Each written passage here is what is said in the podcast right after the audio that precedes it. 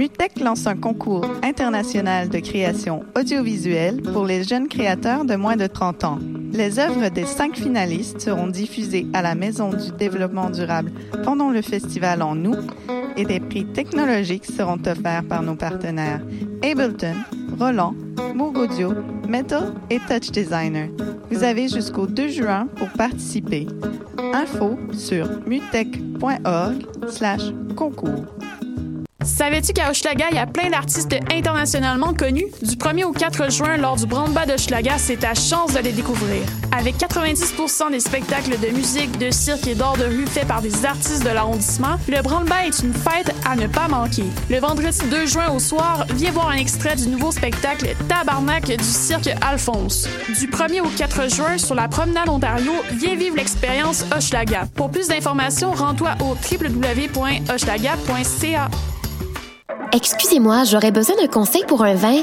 Je cherche un vin surprenant, jeune, avec une finale émergente. Oh, je travaille pas ici, madame, mais ce que vous cherchez, c'est le festival Vue sur la Relève. Ah, je ne connais pas celui-là. C'est un festival qui va avoir lieu du 9 au 20 mai à Montréal. Il y a du théâtre, comme la pièce Petit crime contre l'humanité, de la danse, de la musique. Wow! Il y a aussi des parrains de soirée, Karim Ouellette, Valérie Blais, Gasoline. Le tout en collaboration avec Québécois. Je vais en prendre deux bouteilles. Mais madame, je travaille pas ici. Pour les billets, allez sur vuesurlarelève.com. Cannes Football Club, 100% foot, 100% débat, 100% Montréal.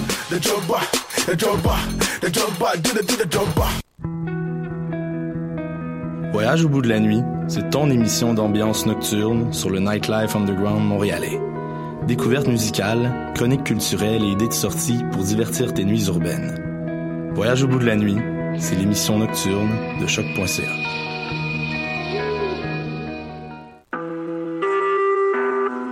Vous écoutez Choc pour sortir des ondes.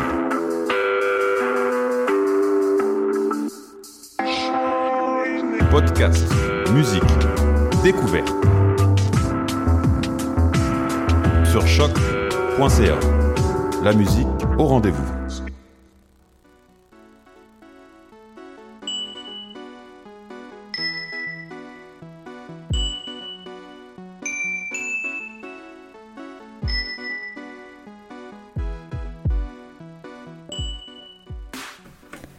Sans dentelle, émission du 18 mai 2017.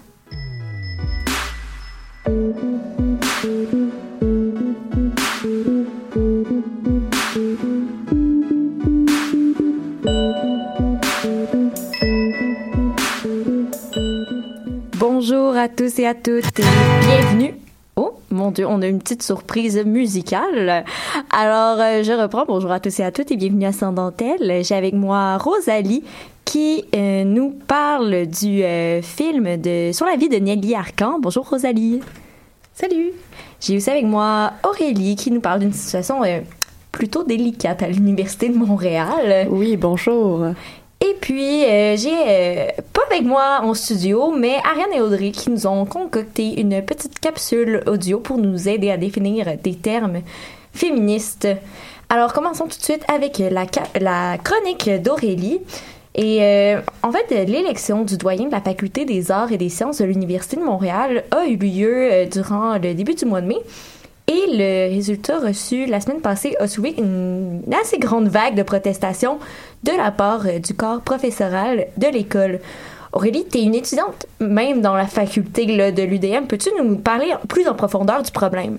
Oui, en fait, c'est dans une lettre qui est parue dans La Presse Plus le 11 mai dernier, qui était écrite par les professeurs titulaires en relations industrielles et en sciences politiques, Marie-Thérèse Chicha et Pascal Dufour, avec l'appui de 104 autres signataires euh, membres du corps professoral, qu'on a appris la nomination de Frédéric Bouchard comme nouveau doyen de la Faculté des arts et des sciences, la FAS, de l'Université de Montréal, pour un mandat de cinq ans. Euh, cette décision-là du recteur Guy Breton a été décrite comme non collégiale, voire antidémocratique et autoritaire. Et mon Dieu, pourquoi les professeurs ont qualifié cette élection-là d'antidémocratique, justement? Ben, Tania Sabat, qui était la doyenne de la Faculté des arts et des sciences jusqu'aux élections récentes, euh, était clairement le premier choix des enseignants de l'UDM pour les élections. Euh, lors du vote consultatif qui a été mené auprès des enseignants de la FAS euh, au cours des derniers mois, elle a reçu l'appui de 65,4% des collègues qui ont participé à la consultation, alors que Frédéric Bouchard venait en deuxième position avec 19,9 des votes de premier choix. Puis, contre toute attente, il a quand même été désigné en tant que doyen par la haute direction de l'université, ce qui va clairement à l'encontre de la volonté collective des professeurs. Euh, la FAS passe donc de ce qui aurait pu être un mandat vraiment enthousiasmant et euh, consensuel avec Tania Sabat comme doyenne à un mandat conflictuel et chaotique avec Frédéric Bouchard comme doyen. Mais là, euh, si je comprends bien, Tania Sabat avait clairement conquis le cœur des professeurs et de ses collègues qu'est-ce qui faisait d'elle une doyenne qui valait la peine d'être élue à ce point-là? Ça faisait déjà deux ans qu'elle assurait l'intérim comme doyenne. Sa connaissance des rouages de la FS était nécessairement très grande, puis elle avait une profonde compréhension des enjeux qui la concernent. Ses collègues l'ont décrite comme ayant la capacité de les rallier autour de projets stimulants et de régler des situations délicates et parfois conflictuelles. Puis elle a, entre autres, durant la dernière année, permis la renaissance de l'Institut d'études religieuses de l'UDM. Euh, de façon générale, elle a vraiment démontré un leadership inclusif qui permettait de faire bouger l'une des facultés de recherche centrales de l'UDM et d'y introduire des changements stimulants, cohérents et répondant aux besoins de l'institution. Je pense aussi que c'est quand même un moment assez particulier là, dans l'histoire de l'UDM pour qu'une élection soit aussi controversée. Oui, en effet, ça tombe bien tout ça parce en que... Guillemets, là. Ouais, en guillemets, vraiment, parce qu'il y a deux semaines, la FAS célébrait enfin l'ouverture officielle de son programme de mineurs en études féministes, des genres et de sexualité. Il était vraiment temps que l'université arrête de vivre dans l'ancien temps puis se procure un de ses, un de ses programmes. Euh, disons que les élections de doyens douteuses euh, qui viennent d'avoir lieu rendent les félicitations des collègues de l'Université Concordia, de l'UCAM et de l'Université McGill pour le progrès de l'UDM pas mal désuète. Mais là, euh, juste euh, par, par curiosité, est-ce que McGill a un programme comme ça? Est-ce que tu es au courant? Euh, je suis pas particulièrement au courant, mais pour ce qui est le cas de McGill, mais je suis pas mal sûre qu'ils ont un programme dans ce genre-là. Mhm. Dans les universités anglophones, je pense que Concordia et McGill possèdent ces programmes-là, tout comme l'UQAM, puis que l'Université de Montréal était vraiment comme le, le petit dernier à, à se joindre à ça.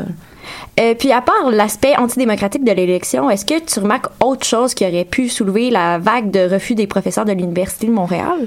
Euh, ben personnellement, je trouve que euh, l'élection de Frédéric Bouchard comme doyen de la FAS, ça laisse un sérieux questionnement planer sur les motivations du recteur de l'UDM, parce qu'il a quand même préféré nommer euh, ne pas nommer une femme comme doyenne, malgré qu'elle bénéficie de l'appui de la majorité du corps professoral et qu'elle ait prouvé sa capacité à répondre aux attentes de toutes et tous.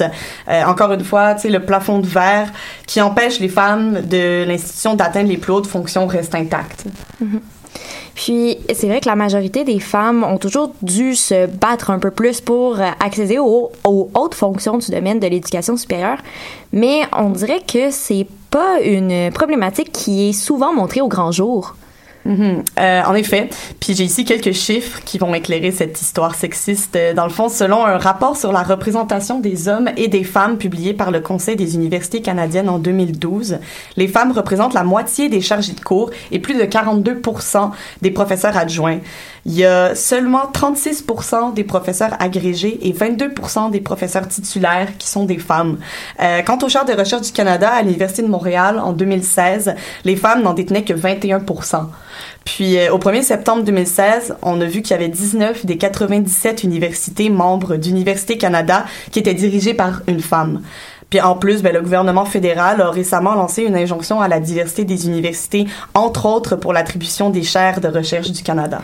Puis euh, rapidement, c'est quoi ton opinion personnelle sur l'élection de Frédéric Bouchard comme nouveau doyen de la FAS? Mhm. Ben, je pense que la haute direction de l'Université de Montréal a complètement échoué devant l'occasion unique de renverser la double tendance à la discrimination au décanat que représentait la réélection de Sania Taba.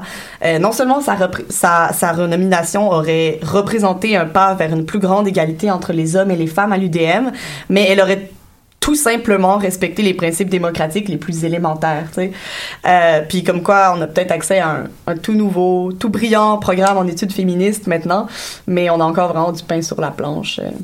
à ce point-là. Ben, merci beaucoup, Aurélie. C'était très intéressant. Ça me fait plaisir. On s'en va en musique écouter euh, Samba de Cléa Vincent.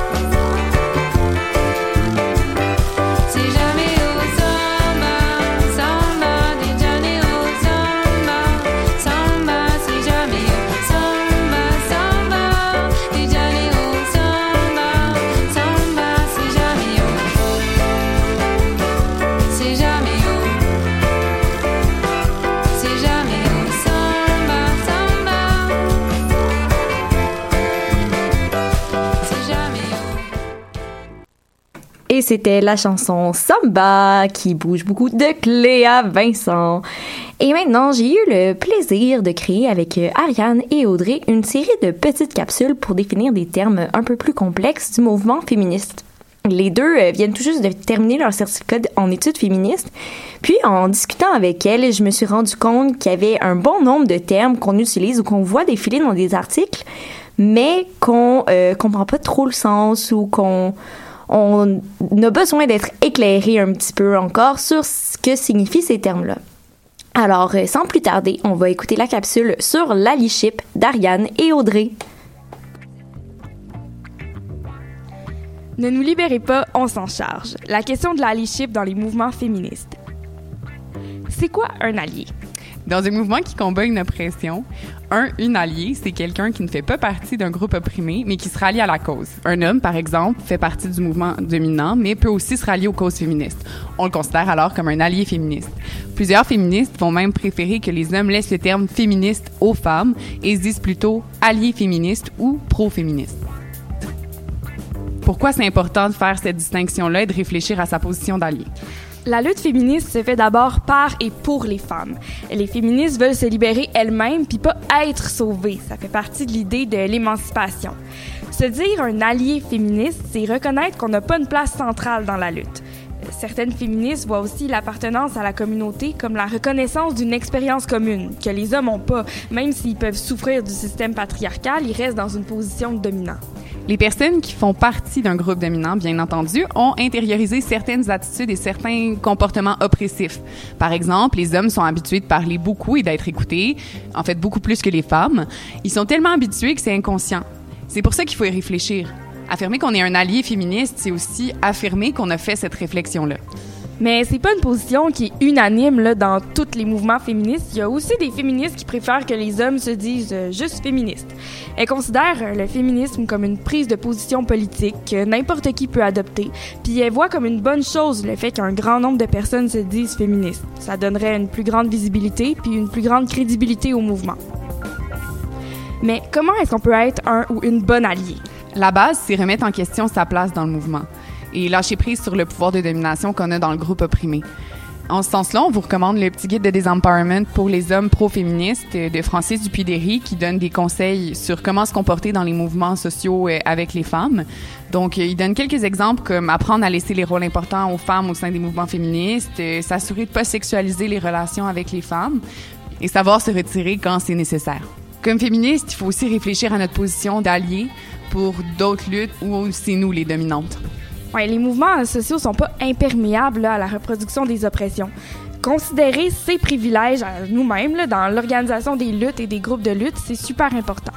Les mouvements féministes sont souvent majoritairement blancs puis ont historiquement exclu beaucoup de groupes de femmes plus marginalisées, comme euh, les femmes racisées, les femmes trans, euh, les femmes lesbiennes, les personnes de la communauté BDSM, etc.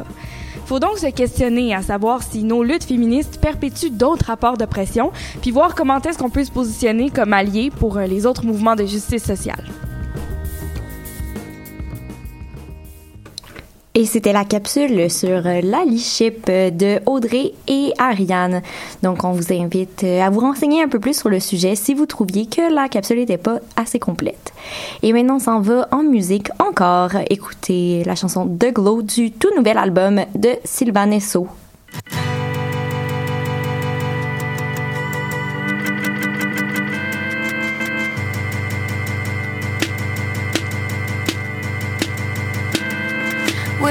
So tall,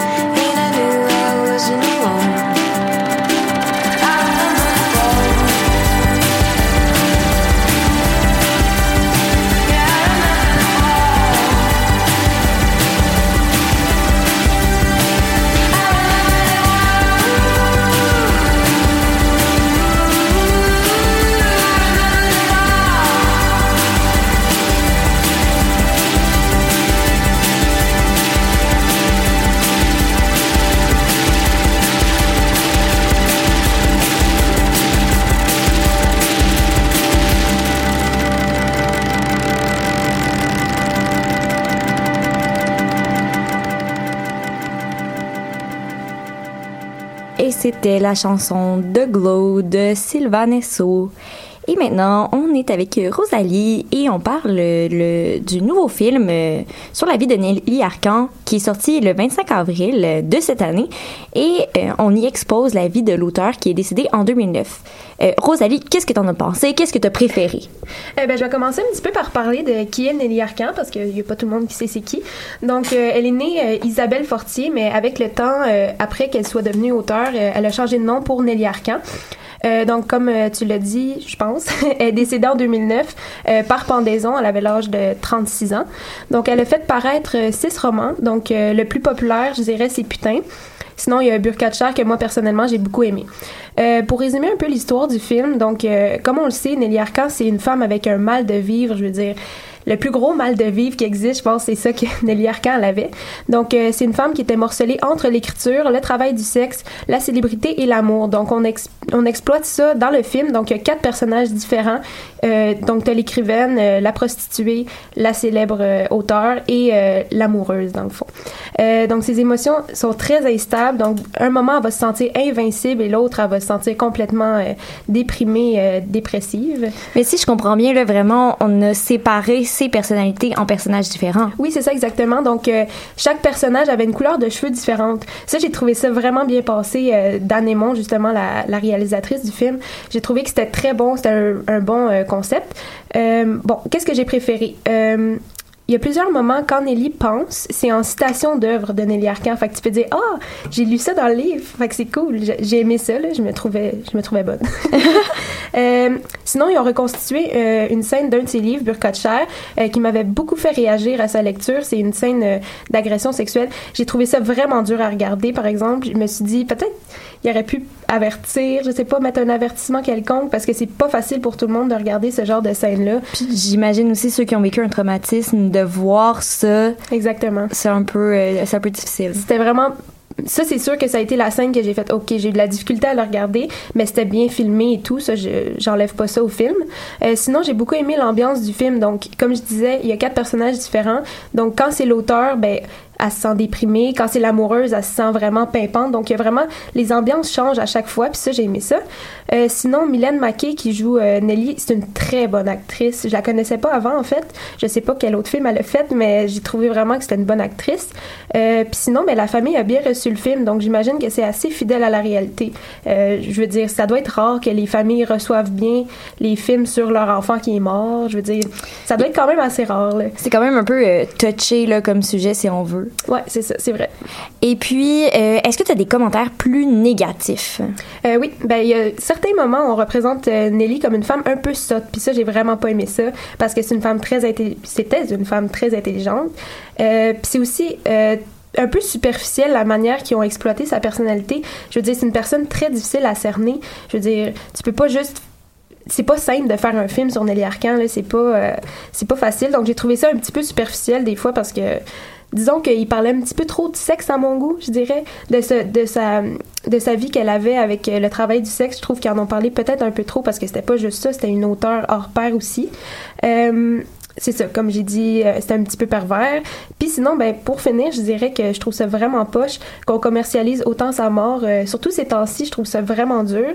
Je veux dire, là, en ce moment, il va y avoir une pièce de théâtre à l'usine C. Il y a des livres qui sont parus aussi par rapport à sa vie. Il y a un film. Donc, moi, je trouve ça plate parce que quand elle était en vie, Nelly Arcan, on parlait dans son dos puis on disait que, c'était une femme un peu trop euh, sexuelle, trop... euh, Sexualisée. C'est ça, trop érotique, trop... On était tout le temps en train de la de la bâcher, si vous permettez l'anglicisme. Puis là, maintenant qu'elle est morte, ben on lui dit waouh, c'était tellement une bonne, euh, une bonne artiste. Fait que ça, ça me, ça me fait un peu de peine. Mais là, euh, si on, on regarde par exemple le- le- ce qui est sorti récemment, j'ai pas j'ai pas lu beaucoup, j'ai pas euh, vu les, les films. Est-ce que c'est vraiment fidèle à sa vie ou on est vraiment dans une espèce d'idéalisation de euh, ce qu'elle était comme personne? Ben, je pense qu'il y a un petit moment où c'est idéal- idéalisé quand même parce qu'on parle. C'est plus. comment je dirais ça? Il l'idéalise, mais en même temps, ils, ils mettent beaucoup de trucs négatifs. Fait que d'un côté, je dirais que oui, il l'idéalise, mais d'un autre côté, ils sont un petit peu. euh, mean avec elle. Ouais, je comprends. Puis quel genre de truc négatif qui met de l'avant la sexualisation? Dans la c'est da- da- davantage dans la sexualisation, excuse-moi, il y a comme pas de fin à ma phrase. Euh, ouais, ben, c'est sûr que oui, il la sexualise beaucoup, mais c'est surtout euh, le point de la, de la dépression puis de ce genre de trucs-là. Je pense que, sais, il aurait pu exploiter ça d'une façon différente. C'est sûr qu'il y a plusieurs moments dans le film, je me disais, il y avait beaucoup de longueur aussi, ça j'ai oublié de le dire. Euh, plusieurs fois où j'étais comme, ok, ben, on peut-tu comme arrêter de répéter toujours les mêmes choses, tu sais. Fait que c'est pas mal ça, mon, mon appréciation. Euh, on parlait dans le fond, mais on disait que est-ce que c'est une bonne chose que les gens idéalisent Nelly Arcan et comme l'utilisent comme un personnage un peu et tout? Mais si je peux me permettre, euh, Nelly Arcan a, a écrit beaucoup de ses romans en utilisant quelque chose qui s'appelle l'autofiction, qui est de faire un peu de sa propre vie euh, une illusion un peu d'une certaine façon. Comme est-ce que c'est vraiment ce qu'elle a vécu, c'est vraiment elle qui parle ou elle fait d'elle-même un personnage? Donc je pense que c'est un peu nuancé tout ça. C'est euh, vrai, ça, on sait pas vraiment qu'est-ce qui est vrai puis qu'est-ce qui est faux, mais en même temps, dans un roman, c'est sûr qu'il y a des moments qui sont pas vrais aussi. Fait que- mais je pense que les gens prennent trop à la lettre qu'est-ce qu'elle écrit, je pense. C'est peut-être ça aussi. Il y a des moments, c'est sûr qu'il y a des trucs qui sont pas vrais, là, mais on peut pas le savoir dans le fond. Puis niveau féminisme, comment le film a été réalisé? Toi, comment euh, comment ça te fait sentir? Qu'est-ce que tu as trouvé les sujets qui sont un peu plus euh, qui ont un peu plus ressorti? Est-ce- Ben, je dirais que euh, du côté du travail du sexe, ça, j'ai trouvé ça. Tu sais, la manière qu'il l'habillait, la manière qu'il lui faisait agir, je trouvais que c'était vraiment caricatural. Ça, c'est vraiment. Ça, j'ai vraiment pas aimé ça. Par exemple, il y a la scène dont je parlais qui était vraiment dure. Je veux dire, elle avait des jartelles, elle avait, tu sais, vraiment tout le kit, là, pour faire comme vraiment stéréotype, là. Fait que ça, j'ai vraiment pas aimé ça. Euh, ouais. Ok, mais, merci beaucoup, Rosalie. C'était bien intéressant. Donc, euh, j'ai bien hâte de voir, en fait, tout ce qui va sortir là, sur Nelly Arcan euh, dans les prochaines euh, dans la prochaine semaine. En fait, il y a le, le spectacle dans le cadre du FTA là, qui va sortir bientôt que j'aimerais bien voir, qui a joué il y a deux ans, je crois, au théâtre d'aujourd'hui. En tout cas, on se retrouve la semaine prochaine pour vous parler de d'autres contenus féministes et d'autres artistes féminines. Et on vous laisse avec la chanson Tous les blues de Samuel.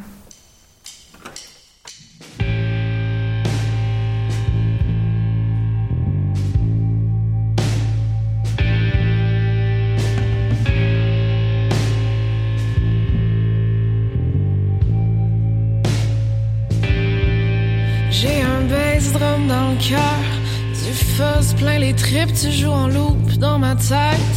J'ai le cerveau qui clip comme une tourne à radio, avec un hook en béton, t'as pris mes oreilles d'assaut, tu t'es fait une maison. Je t'écris des chansons d'amour que je te chanterai jamais, que je te chanterai